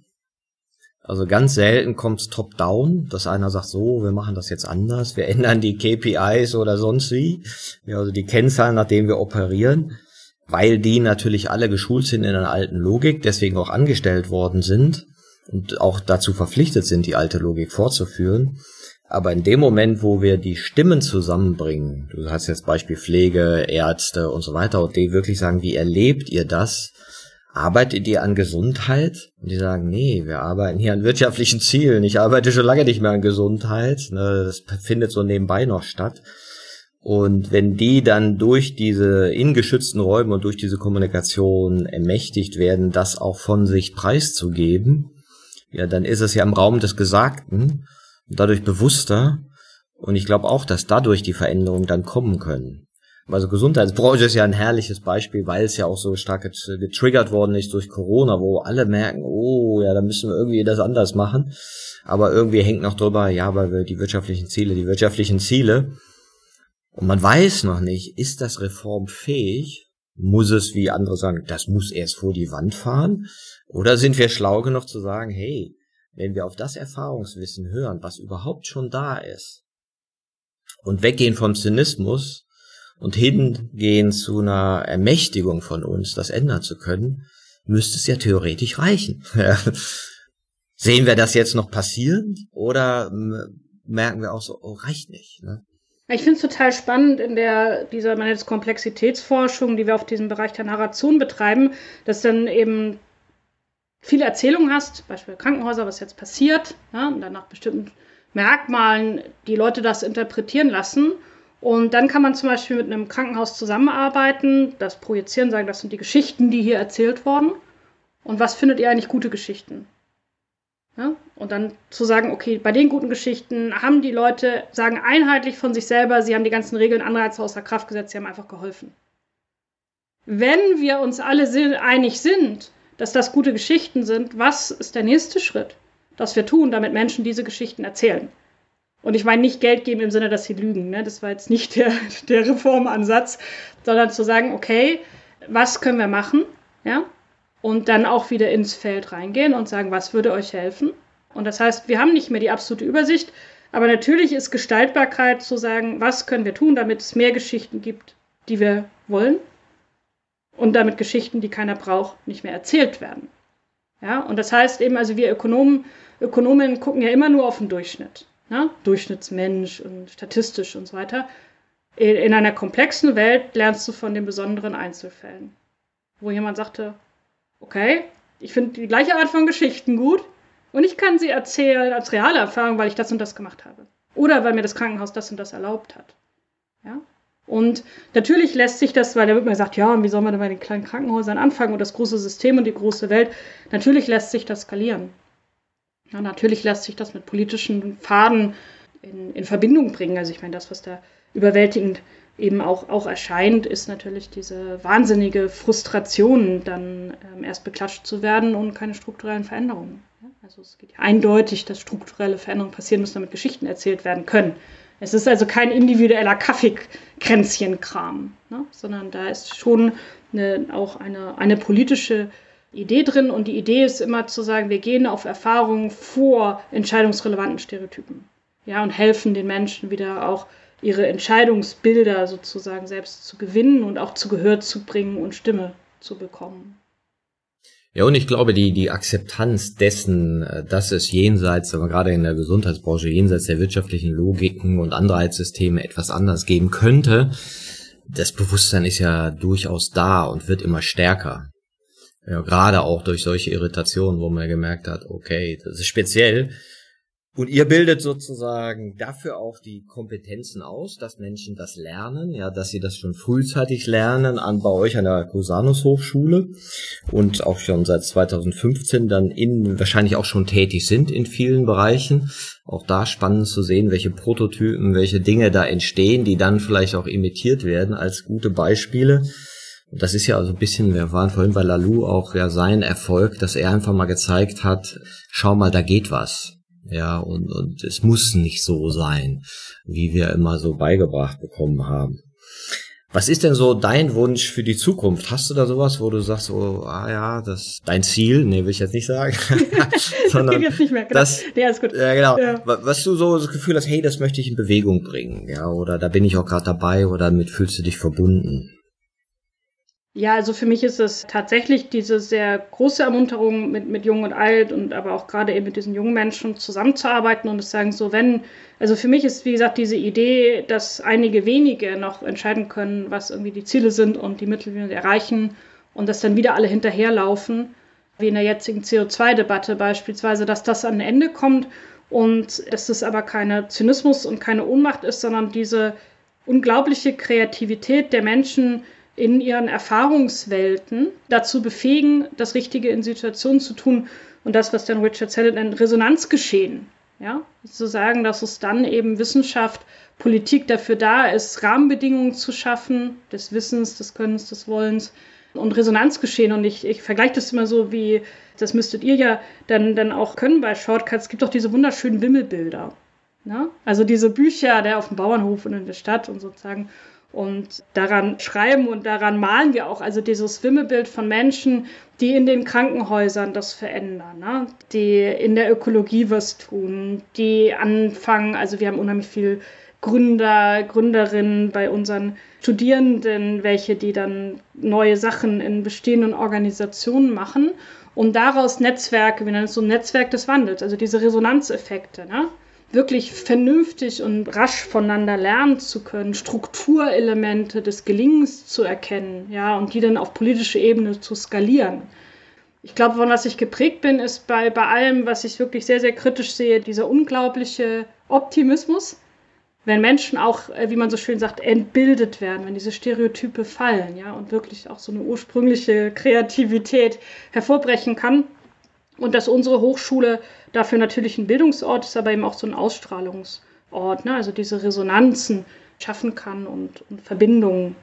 Und von daher Menschen auch wieder in eine bestimmte Art der, ja, klingt pathetisch, aber auch des erfüllten Lebens in einer gesellschaftlichen Relevanz kommen können. Und das sehe ich bei unseren Studierenden, dass sie von der ersten Stunde an sich als Gestalter, Gestalterinnen eben auch begreifen können und zu sehen, was in einem bestimmten Moment möglich ist.